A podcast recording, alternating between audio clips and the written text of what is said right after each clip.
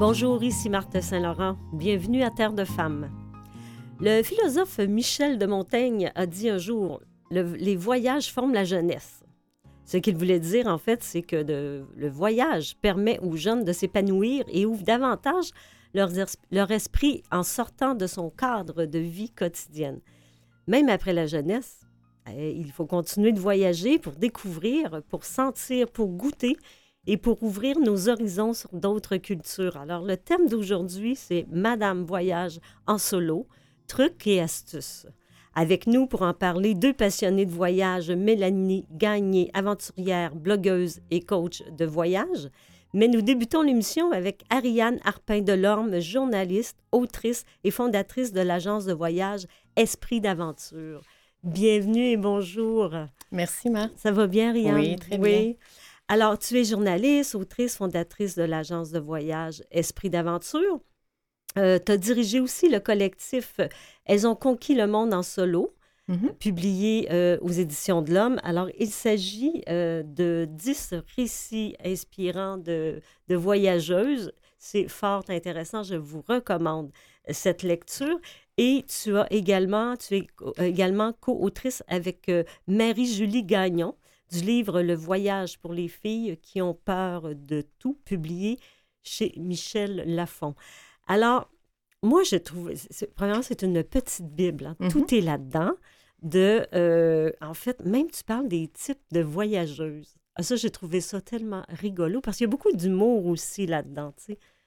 Exact. Mais ben, en fait, euh, la nouvelle édition de la, qui date de l'année passée, donc 2020, euh, donc l'édition revue augmentée, et on a ajouté encore plus de profils. Donc, il y a 21 profils de voyageuses.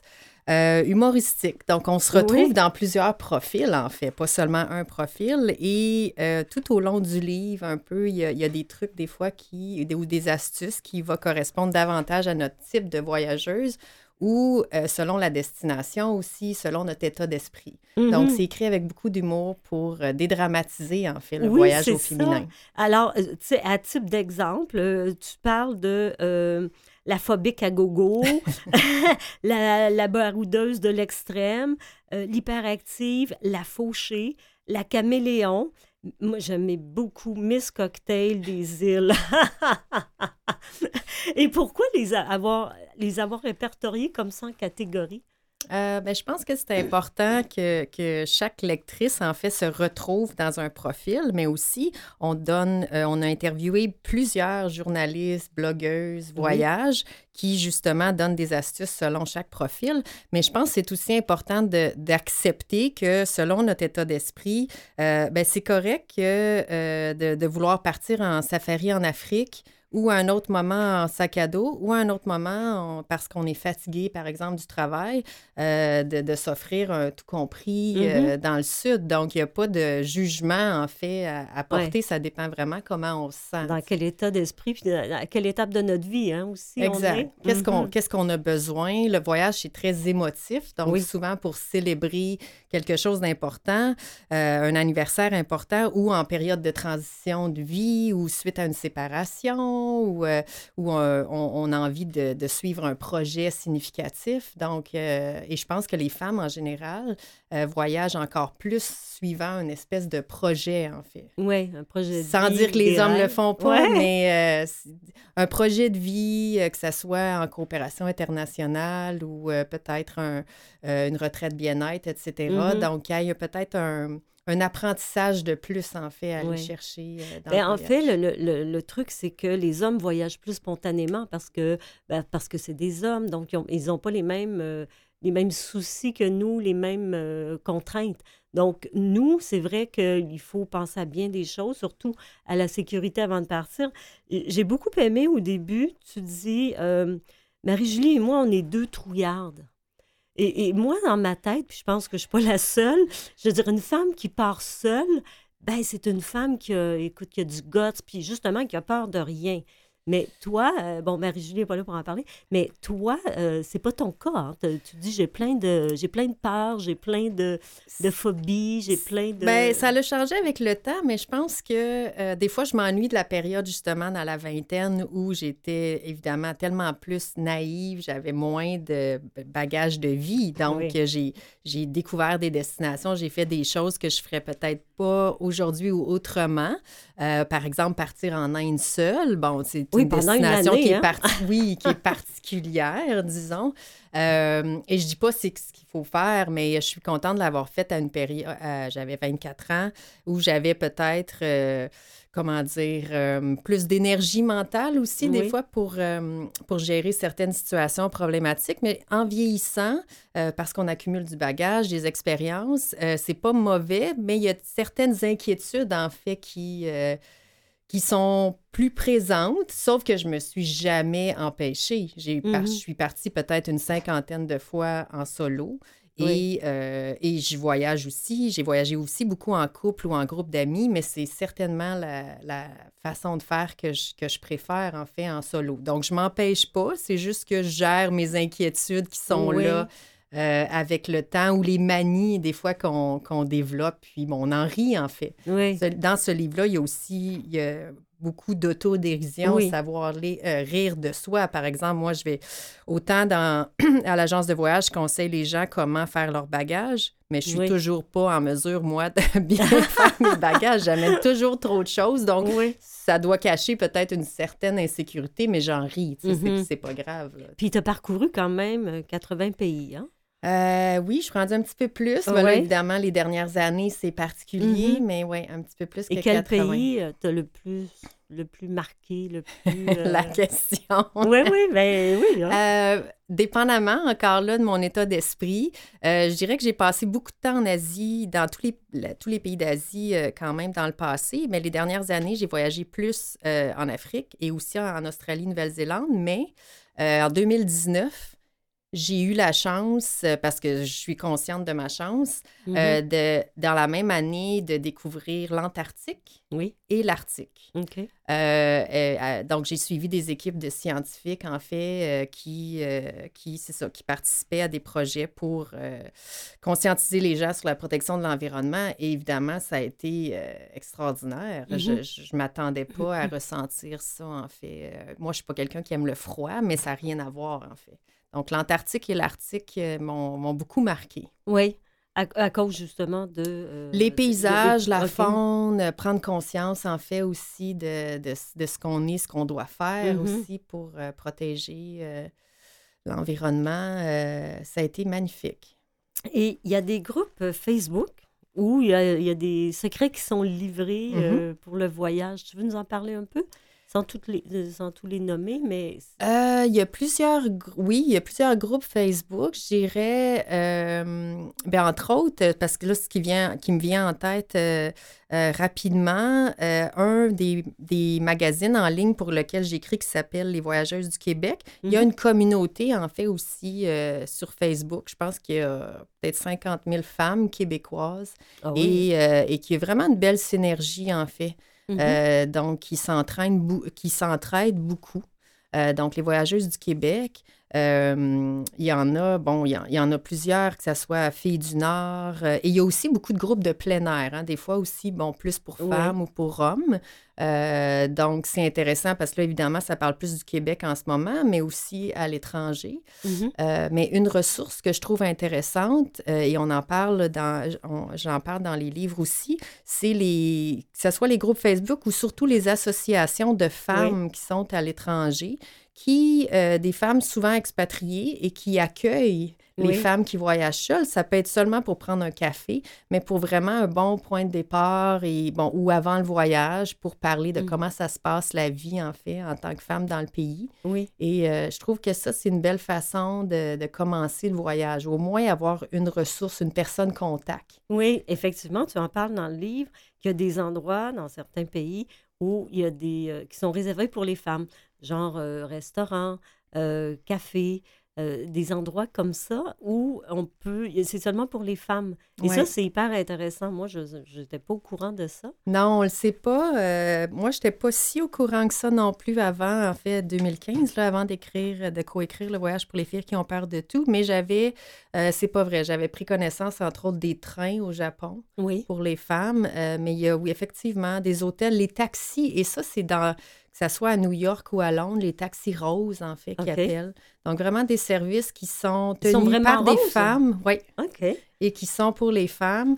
Euh, et là, sans parler des raisons pourquoi c'est Oui. arrivé, disons qu'il y a- il y a eu un besoin, mais mis à part ça, je trouve que moi, ça a été aussi une belle, à- par la suite, une belle façon de rencontrer d'autres femmes. Parce Oui. que là, on, y a- on se sent vraiment, euh, on se sent vraiment confortable, en fait. Donc, Mhm. ça a été une belle façon de rencontrer d'autres femmes. Alors, euh, rapidement, cinq trucs pour, euh, pour femmes qui, qui voyagent en solo.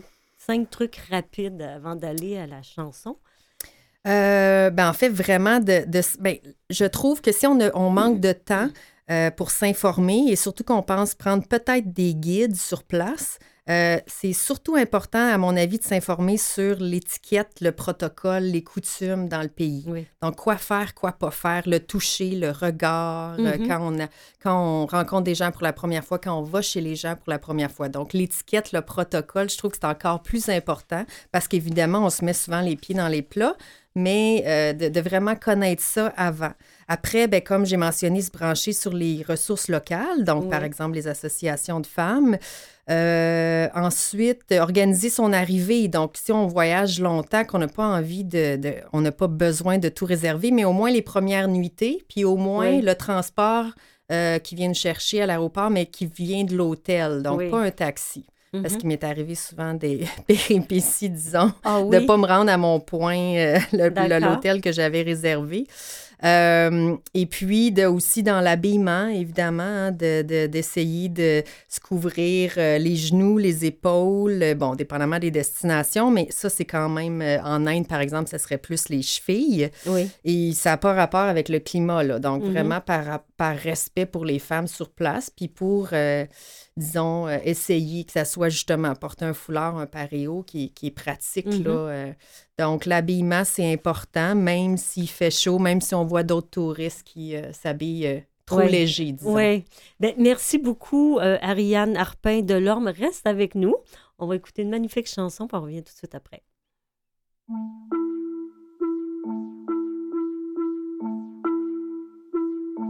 C'est bien connu, on dit que pour leur plaire, faut être joli. Comprendre qu'il faut se taire quand on n'est pas Quelques jugements sur des bribes, quelques moments pour finalement en comprendre que je ne peux en faire autant. T'es belle, c'est ce qu'on a toujours dit,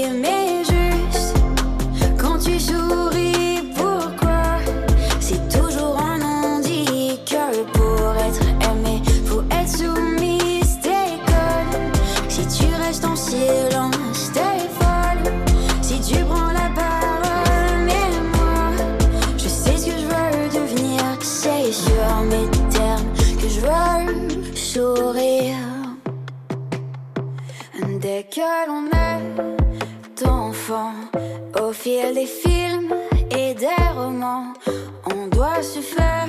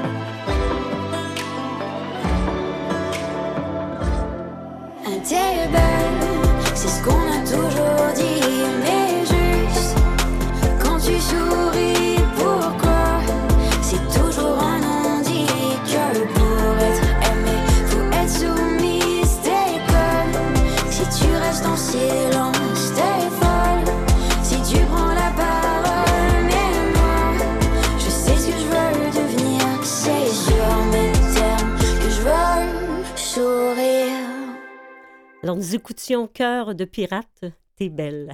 Alors, c'est un choix d'Ariane.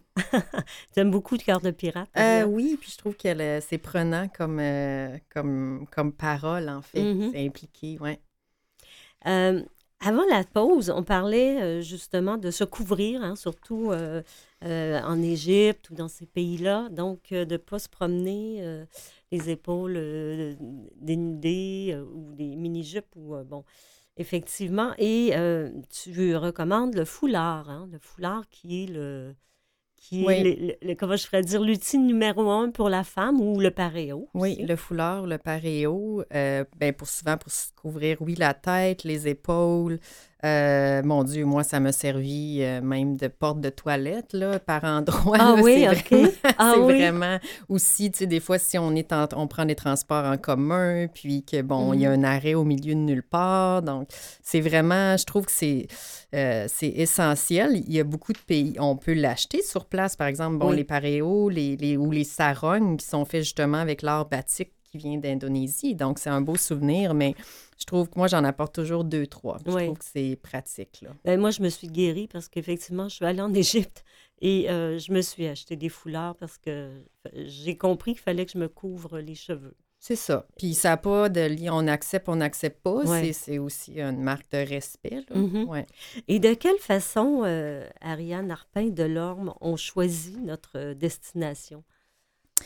Euh, ben, c'est sûr que souvent, on a, on a plusieurs destinations en tête. Là, je dirais qu'en ce moment, les gens, après, de, après ne pas avoir voyagé pendant deux ans, Oui. doivent en avoir C'est ça, notre réalité a changé. Hein? oui.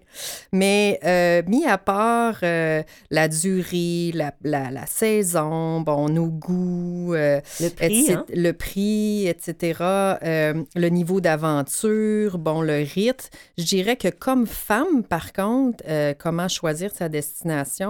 Euh, en, ben, pas nécessairement en premier lieu, mais disons, une, qu'est-ce qui est important, c'est aussi, euh, pour moi, disons que ça l'est beaucoup, euh, comment la situation de la femme sur place. Ah oui. Donc, si on est moins confortable ou on n'accepte pas, entre parenthèses, comment on perçoit que les, la- les- les femmes sont...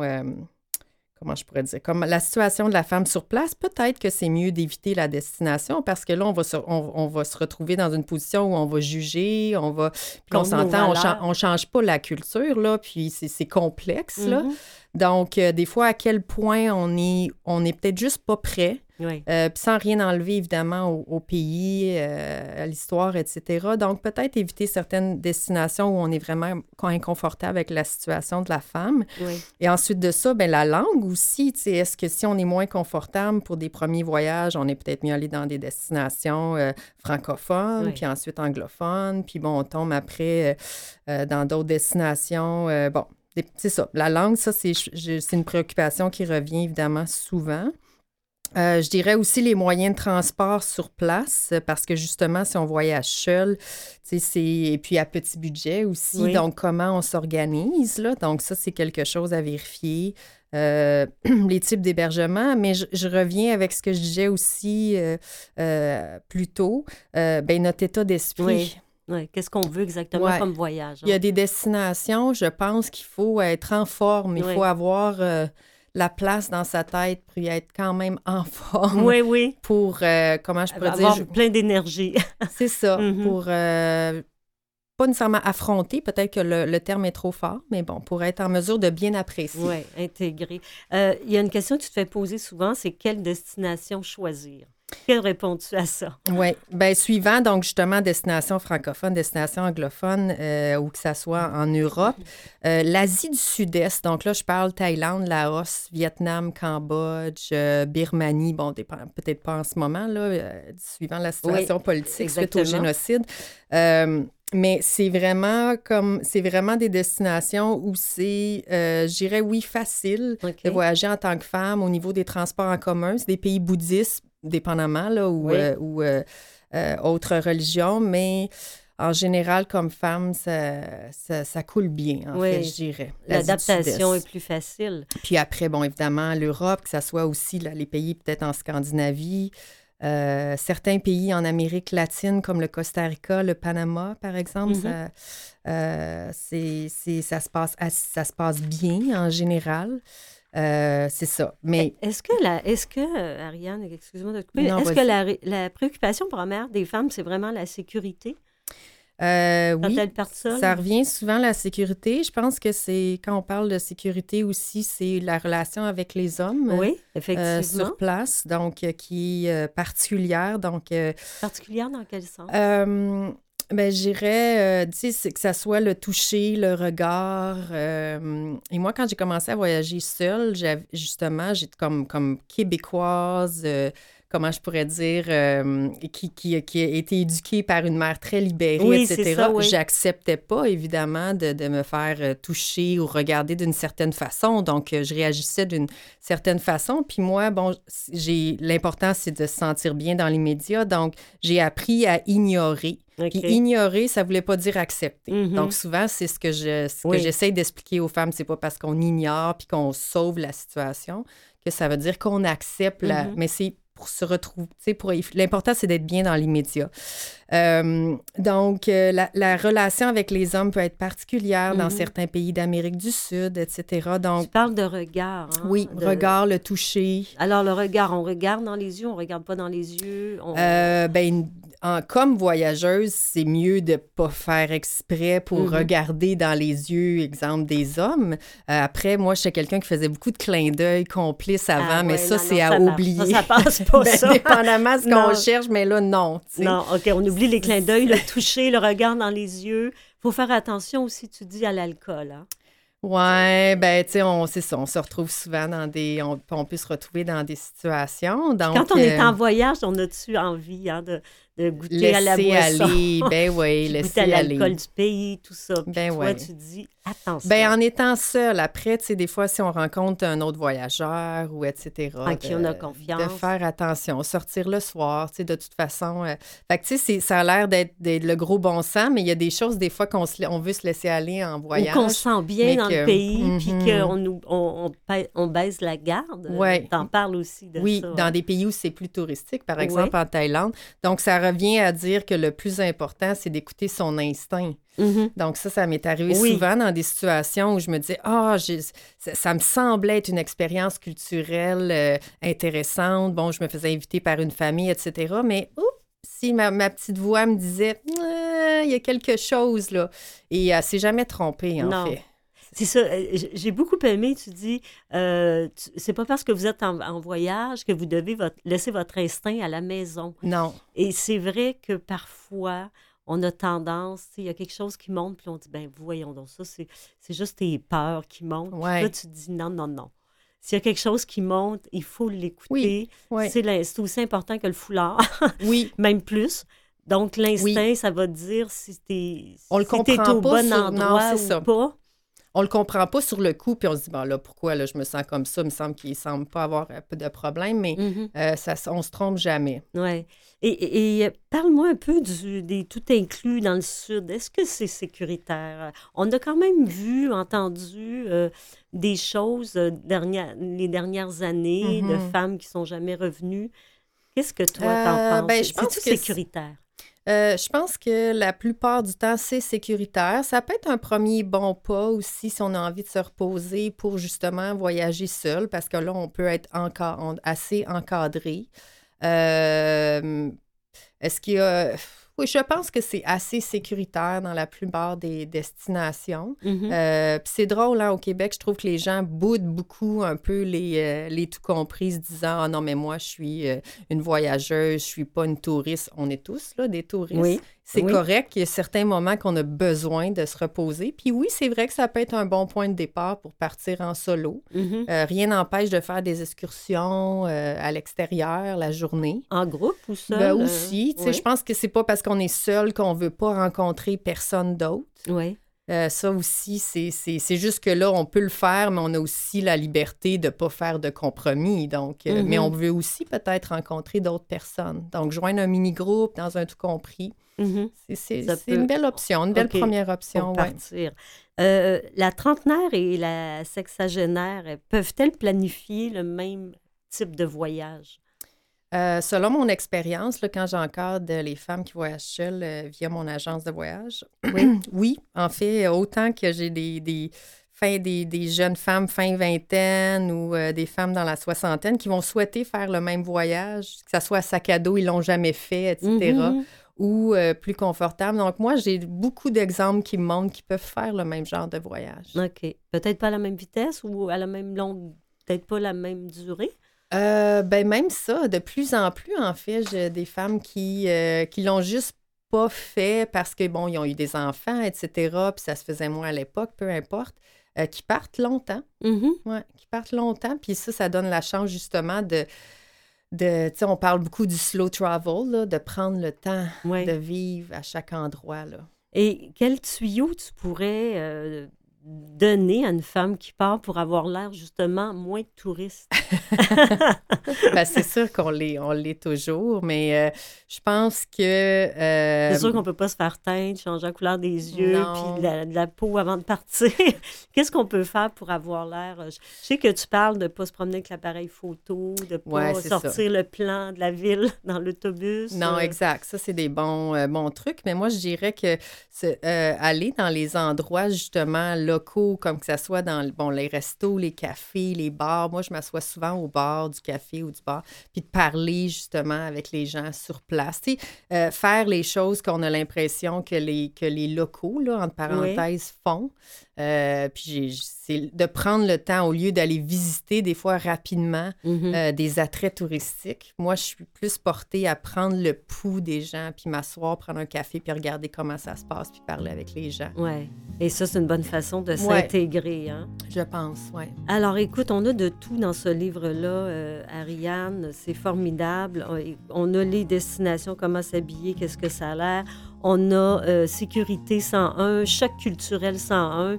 C'est un livre, c'est une petite Bible, je vous le dis. Ben, merci infiniment, Ariane Arpin Delorme, journaliste, autrice et fondatrice de l'agence de voyage Esprit d'aventure.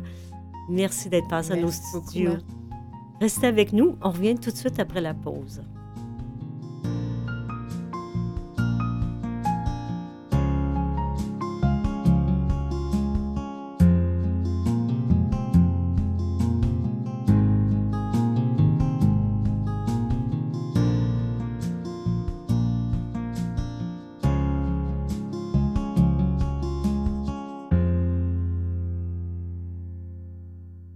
Écoutez Terre de femmes avec Marthe Saint-Laurent. Vous pouvez écouter nos émissions sur le site de Canalem sur vuesetvoix.com et en balado. Je rappelle le thème d'aujourd'hui, Madame voyage en solo, trucs et astuces. En deuxième partie de l'émission, je m'entredis avec Mélanie Gagné, aventurière, blogueuse et coach de voyage. Alors, elle était au téléphone avec nous. Bonjour euh, à Mélanie, comment vas-tu?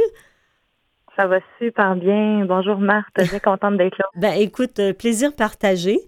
Euh, écoute, toi, ça fait, ça fait longtemps que tu voyages en solo. Où es-tu allé pour la première fois?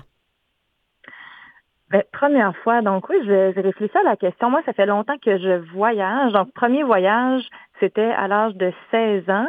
Par contre, ce n'était pas solo à l'âge de 16 ans. C'était un voyage euh, scolaire. Et pour ceux qui m'auront connu enfant, ils, ils sont, très surpris aujourd'hui de savoir que je suis une grande voyageuse, que non seulement j'accompagne des gens, mais que je pars aussi seule. que Mhm. j'étais pas du tout ce genre d'enfant-là. Je, j'entendais Ariane euh, parler en première partie d'émission et moi, je faisais partie de ces filles, de ces petites filles, en fait, qui avaient Mm. vraiment peur de tout. Donc, premier voyage solo, là, ça a été quand même plusieurs années plus tard. J'avais autour de 27 ans et c'est le Pérou qui a été ma première destination vraiment seule.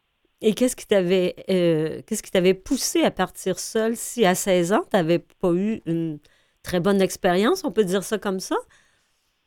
Non, j'avais eu une bonne expérience à, à l'âge de 16 ans. C'est juste c'était un voyage scolaire. Ensuite, j'ai fait euh, des projets missionnaires là, dans tout un autre pan de ma vie. Ah oui, OK. Euh, pour ensuite euh, vivre une grande, grande transition de vie qui m'a amené à avoir le désir de d'expérimenter le voyage solo. Et là, ben, j'ai choisi le Pérou parce que j'avais comme information que le Pérou était un pays assez sécuritaire pour oser partir seul. Le prix des billets d'avion à ce moment-là était bon. Donc, j'ai osé. Je suis partie un mois euh, sac au dos toute seule. Et est-ce que c'est vrai que c'est sécuritaire, le Pérou, pour une femme seule? Moi, je trouve que oui. Moi, je trouve que oui. C'est, c'est sûr que je, moi, comme femme seule, je vais dans vraiment toutes sortes de destinations. Donc, peut-être que les gens vont dire, ouais, je peux pas vraiment la prendre en exemple. mais, Ouais. mais par contre, je vous dirais que quand je regarde l'Amérique centrale, l'Amérique du Sud, si je pense à certaines destinations que je conseillerais, il y aurait le Pérou, l'Argentine, le Costa Rica, le Guatemala. Ça, c'est quatre pays que je me suis dit, je trouve que c'est facile, c'est bien organisé pour le tourisme, les gens sont accueillants, c'est pauvre, mais en même temps, il y a beaucoup, beaucoup de touristes qui vont là. Donc, les, les structures sont mises en place pour bien nous accueillir. Tandis que d'autres pays, on pense à, par exemple, Haïti. Je me dis, ben oui, c'est un beau pays à découvrir. C'est juste que c'est un pays qui a, qui a tellement un haut taux de violence, euh, beaucoup de catastrophes naturelles. C'est Mhm. pas du tout le premier pays que je suggérerais à une femme seule. Le Mexique, je trouve ça formidable. Les Mexicains font partie de mes peuples préférés sur la Terre. Donc oui, je le conseillerais. Par contre, le taux de criminalité peut inquiéter Oui. une femme seule. Donc, c'est pour ça que je me dis, ben, pourquoi pas commencer soit par le Pérou, par l'Argentine, euh, et ensuite, oui, s'attaquer au Mexique, qui, euh, honnêtement, si on reste sur les sentiers euh, relativement touristiques, on ne devrait pas avoir d'énormes problèmes au Mexique. Les Mexicains sont extrêmement, extrêmement accueillants et aidants. Il y a quand même des endroits où il ne faut pas aller. Hein? Et là, je pense qu'on Oui, vient un peu à, à ce que Ariane disait, c'est-à-dire de s'informer sur la situation politique avant de partir ou les endroits où euh, ne pas aller. Oui, les zones, des fois, c'est des fois c'est un pays entier qu'on doit éviter à cause de la situation politique, mais des fois c'est seulement certains certaines zones du pays, certains quartiers d'une ville. Donc d'être à l'écoute, ben premièrement de faire des recherches Oui. euh, et des recherches actuelles, donc de lire un blog qui date de 2010 quand on est rendu en 2021, ce n'est plus d'actualité au Oui, niveau de la sécurité dans le pays. Euh, en- donc, de lire des blogs, de s'informer, même sur le site du gouvernement du Canada, il y a quand même beaucoup de bonnes informations. Et sinon, euh, s'informer auprès de notre auberge de jeunesse, Mhm. euh, des locaux de l'hôtel où on va s'installer. Eux vont aussi être en mesure de nous donner des bons conseils sur les trucs à faire ou les trucs à éviter? Justement, parlant d'hôtels, euh, Mélanie Gagné, toi, tu ne privilégies pas les hôtels, tu vas plutôt dans les types d'hébergements comme euh, les auberges de jeunesse, euh, habiter chez, aller chez l'habitant, qu'on a communément appelé, c'est la même chose que le couchsurfing? Oui, exactement. Oui, donc moi, mes trois façons de, de voyager, c'est et ça dépend vraiment de un peu comme Ariane euh, disait tantôt, comment on se sent, qu'est-ce qu'on a de besoin dans un voyage. Donc moi, dans le même voyage, si par exemple je pars un mois euh, au Maroc, mais je vais sûrement faire des auberges de jeunesse, Mhm. je vais me louer des Airbnb et je vais dormir chez l'habitant. Parce que ça répond, les trois façons de m'héberger répondent à des besoins différents. Le Airbnb va répondre à un besoin plus de solitude, d'avoir un peu euh, mon petit appartement, une, une chambre plus privée, d'être avec moi, avoir ma cuisine. L'auberge de jeunesse va répondre à un besoin de rencontrer des voyageurs, un besoin de sociabiliser, de d'aller chercher des, des idées pour faire des sorties. Les auberges de jeunesse là, nous offrent vraiment des belles idées de sorties, de tours de groupe à rabais. Euh, Est-ce que c'est ben, vraiment, excuse-moi de te couper, Mélanie, est-ce que c'est vraiment pour les jeunes où il y a des personnes dans la cinquantaine, soixantaine qui peuvent aller dans les auberges de jeunesse? Ah oui, c'est vraiment ouvert à tout le monde. Moi, je suggère d'utiliser euh, une application cellulaire qui s'appelle Hostel World. Donc, hostel, c'est au- auberge. là. Ben, c'est la traduction qu'on prend pour auberge de jeunesse dans le Oui. en, en anglais. Euh, Hostel World, donc, il y a vraiment la description de l'auberge de jeunesse. Et si jamais il y a un âge minimum ou maximum, c'est écrit dans la description de l'auberge ou sinon aller directement sur le site web de l'auberge. Ça peut arriver que, par exemple, ils disent, ben, ici, c'est jusqu'à 40 ans. Euh, mais c'est assez rare, honnêtement, assez rare. Moi, dans la majorité des auberges de jeunesse que je fais, je croise euh, des gens de 30, 40, 50, 60, jusqu'à fin soixantaine, facilement, qui Ouais. en auberge. Et le couchsurfing, parle-nous-en, parce qu'on a un petit peu euh, des idées préconçues qui sont parfois euh, plus ou moins euh, positives d'aller habiter chez, chez l'habitant, c'est le cas de le dire. Mhm. Couchsurfing, oui, bon, pour moi, ça, ça fait partie vraiment de mes types d'hébergement préférés. Je, je vais en couchsurfing quand j'ai envie de rencontrer des locaux, quand j'ai le goût de vraiment plonger dans la saveur réelle de la place. Euh, J'aime ça me réveiller le matin chez quelqu'un et prendre le temps d'observer la personne dans sa routine matinale, de, de dire oui à une invitation. Par exemple, si je peux raconter euh, quelques anecdotes, là, je suis en Irlande et je cherche mon autre couchsurfing parce que le village où je suis, il n'y a pas de numéro sur les portes.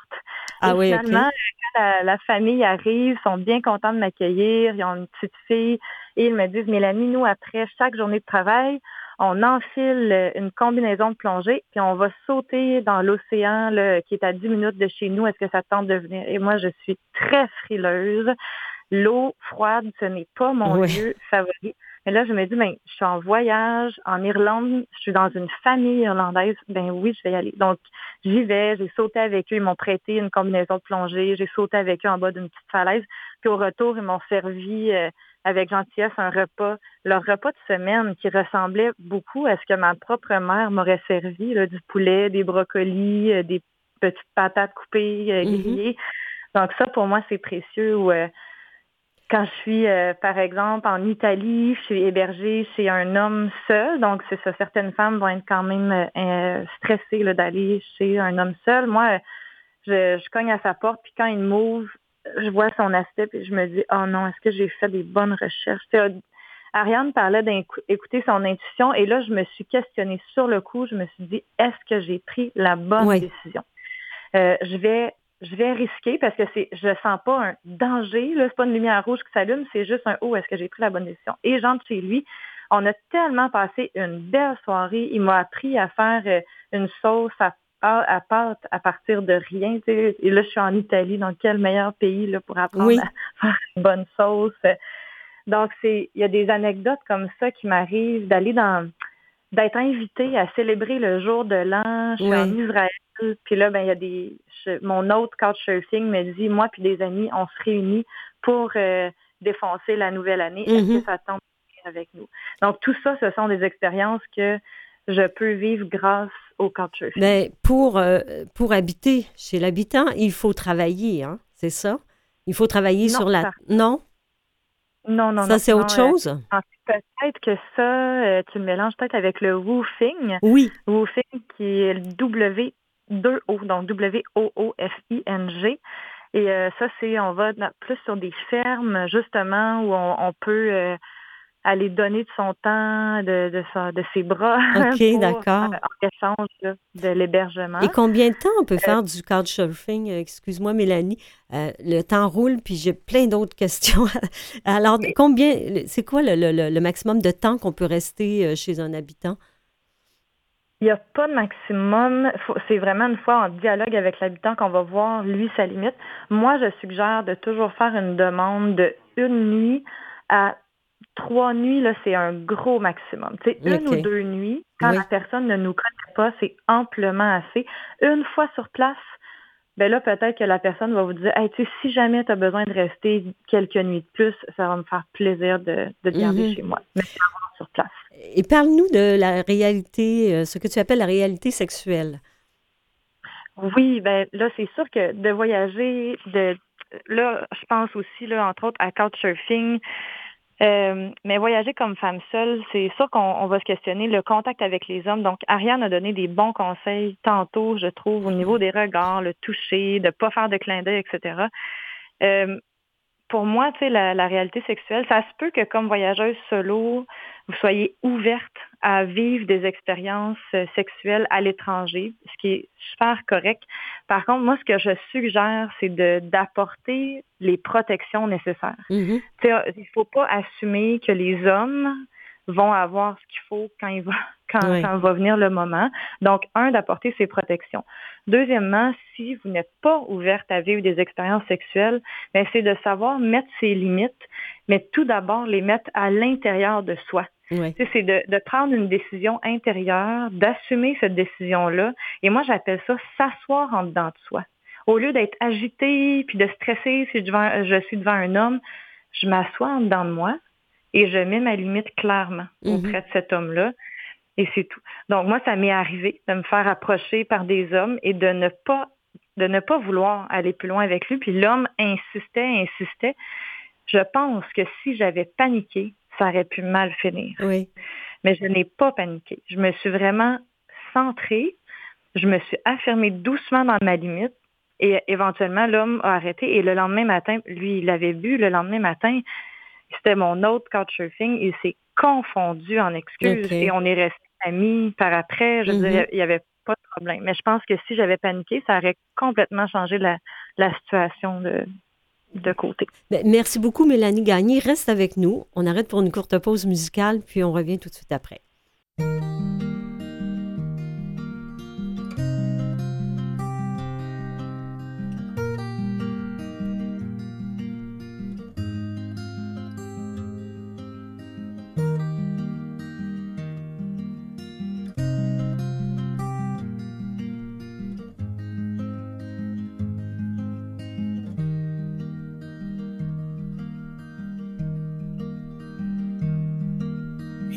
Sur l'autoroute, y a vu sur terrain vague, y a vu sur nœud ferroviaire, béton, plastique et tag, y a vu d'en bas, sous ventre plat, des avions planétaires.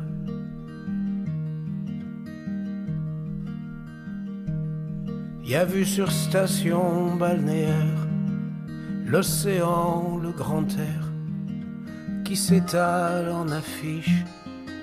Y a vu sur notre époque de briques de broc qui jamais ne doute et constamment triche. Tourne la tête, lève les yeux, y a vu sur tout ce qui se fait de mieux.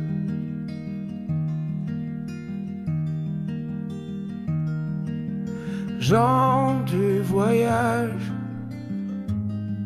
Nous on n'est pas du voyage, du voyage.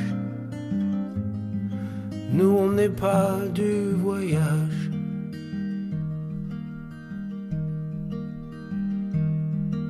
Y a vu sur Brasero, on cuit ce qu'on peut. C'est pas du steak de vache dans les odeurs de feu, de pneus, y a vu sur planche et bâche.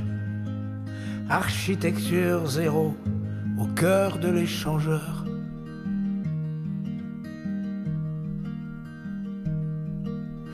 Tourne la tête, lève les yeux, y a vu sur tout ce qui se fait de mieux. Gens du voyage, nous on n'est pas du voyage, du voyage. D'ailleurs sommes-nous vraiment des gens du voyage dans ce comique embouteillage?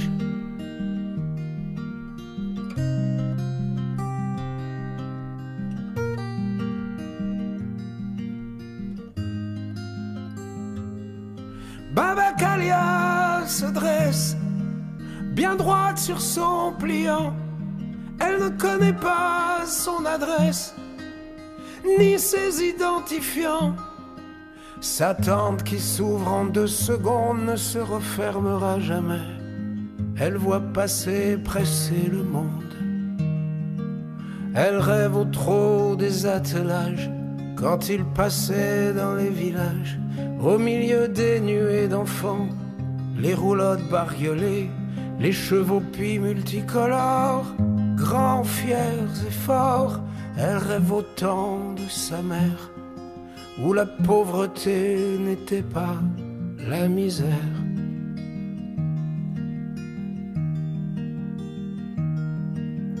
Gens du voyage, nous on n'est pas du voyage, du voyage D'ailleurs, on n'est même pas des gens du voyage dans cet absurde embouteillage.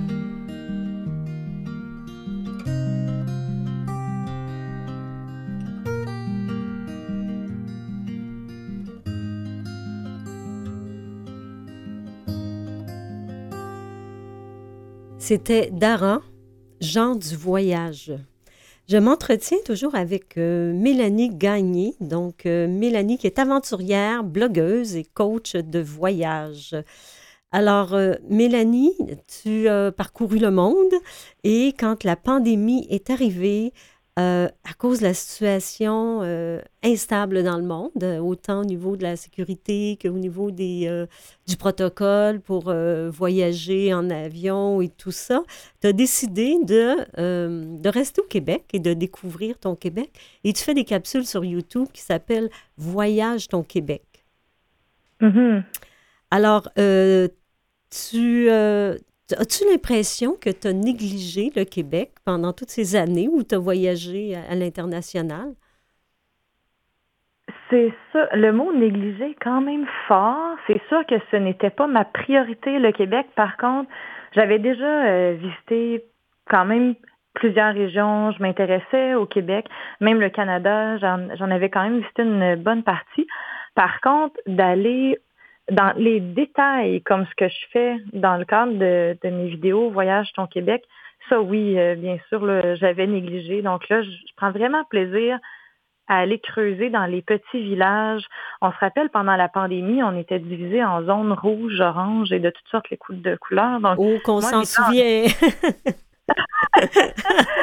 en étant en Estrie, j'ai décidé de me concentrer tout d'abord sur l'Estrie et c'est une énorme région de notre beau Mhm. Québec. Donc, euh, j'ai pu vraiment m'amuser à aller découvrir euh, Saint-Georges de Windsor, Chartierville, Stansted, Racine, Valcourt, Danville.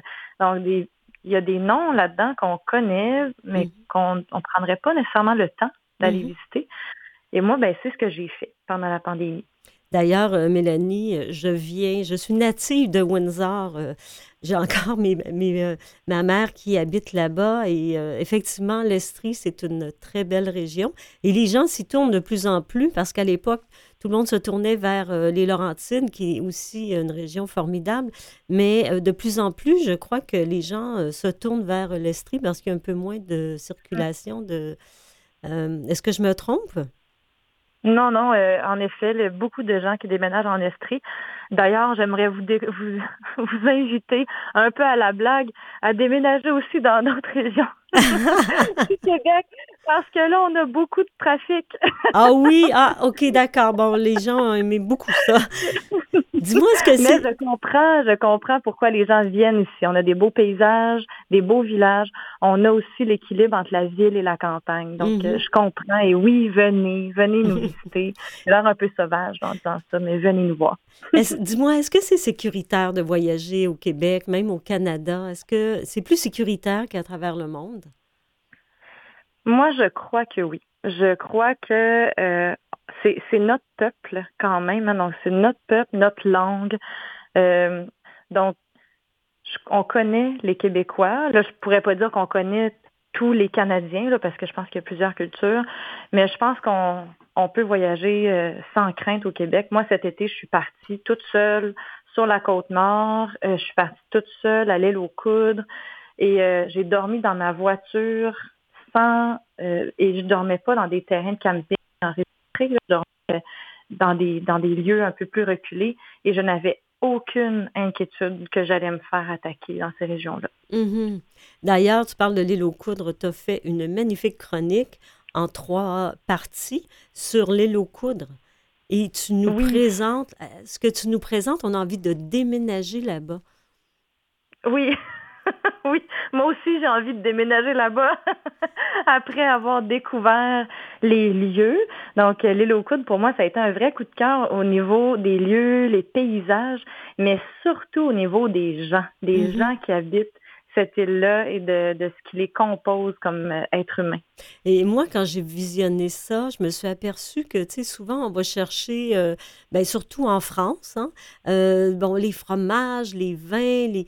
et puis qu'on- euh, quand on regarde, en fait, euh, euh, tes vidéos, on s'aperçoit, tes chroniques, on s'aperçoit que, en fait, de plus en plus, euh, les Québécois produisent leur fromage, leur vin, du cidre, euh, du cidre de prune, tout ce que tu veux, des savons, et on devient de plus en plus, comment je pourrais dire, j'allais dire autonome, mais c'est encore plus que ça.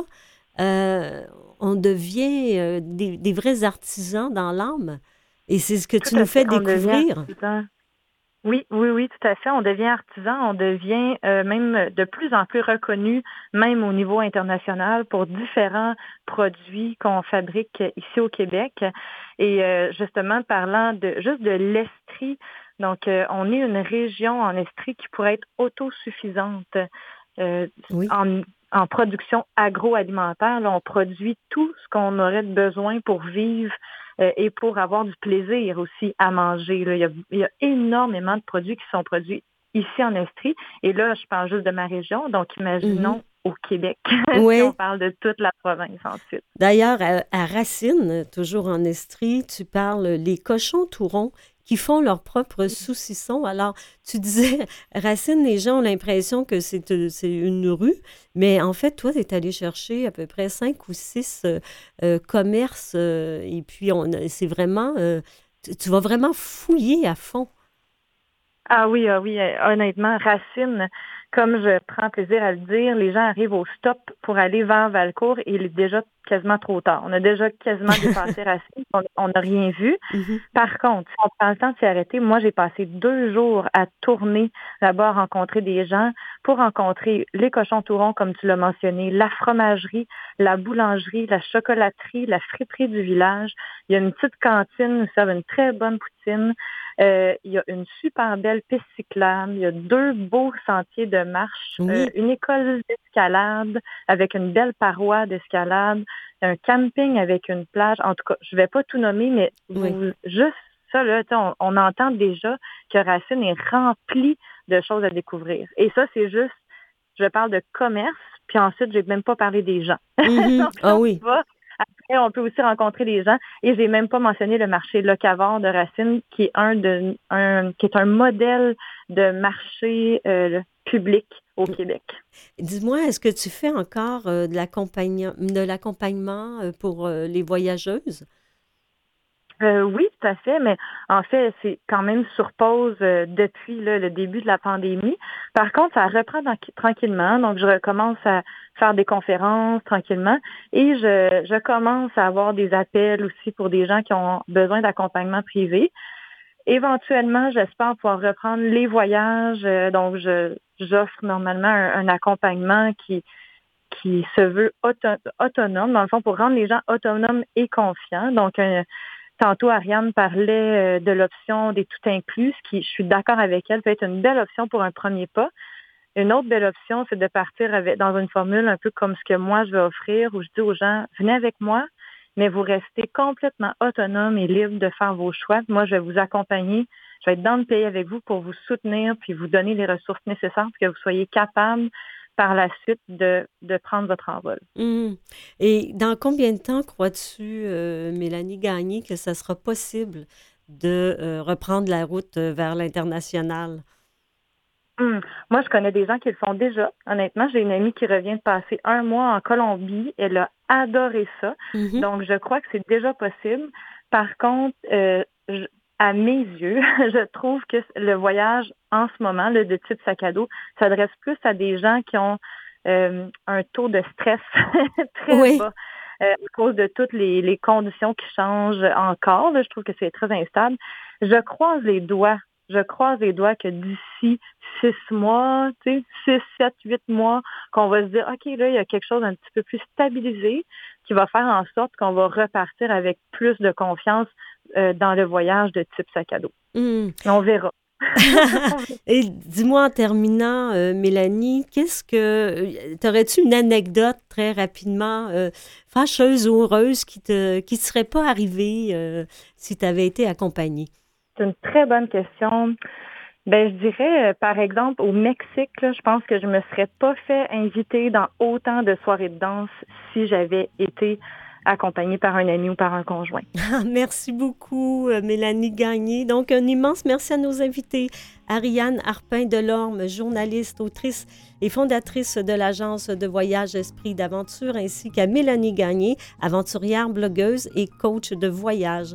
Merci à toute l'équipe, Lynn Roy à la recherche, Mathieu Tessier à la mise en onde et Louis Garon, chef d'antenne à Canalem. Un merci tout particulier à vous qui nous écoutez. Je vous souhaite une agréable semaine et je vous partage cette citation d'Anaïs Nain. Nous voyageons pour chercher d'autres états, d'autres vies, d'autres âmes. Ici Marthe Saint-Laurent qui vous dit à la semaine prochaine.